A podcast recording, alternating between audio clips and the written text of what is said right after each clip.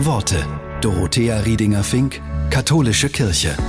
Was muss ich wirklich? Darüber hat sich die Wissenschaftsjournalistin Nicola Schmidt Gedanken gemacht.